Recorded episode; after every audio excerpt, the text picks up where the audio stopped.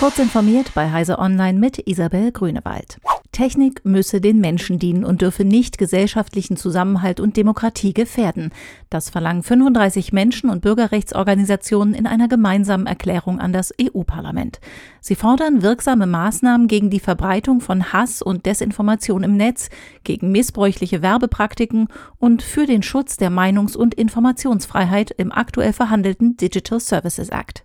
Plattformen müssten so umgestaltet werden, dass sie Nutzern mehr Kontrolle über ihre Daten und die angezeigten gezeigten Inhalte geben, und es müssten Aufsichtsgremien geschaffen werden, die in der Lage sind, die Vorgaben auch durchzusetzen.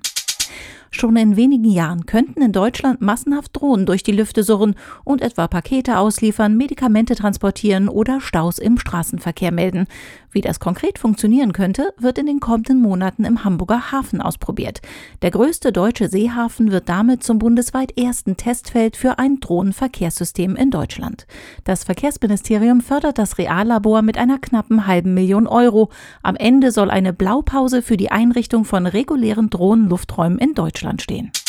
Facebook hat sein Satellitenteam an Amazon verkauft. Die Pläne selbst als Internetanbieter aufzutreten hat Facebook begraben. Amazon integriert Facebooks Physikerinnen und Ingenieure in sein Projekt Kuiper, das durch tausende kleine Satelliten Internetzugriff auch in abgelegenen Regionen ermöglichen soll, in Konkurrenz zu Starlink von SpaceX.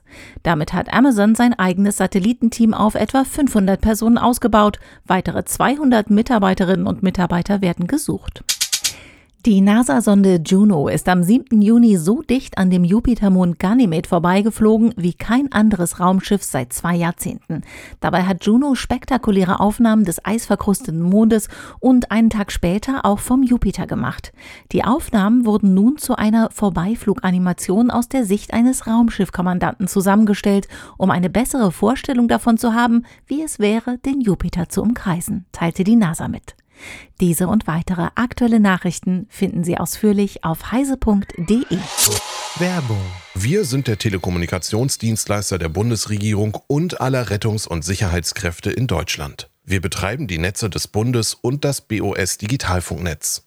Wir bieten herausfordernde Aufgaben, einen krisenfesten Job und ein familienfreundliches Umfeld mit mobilem Arbeiten und Gleitzeit. Wir sind die BDBOS.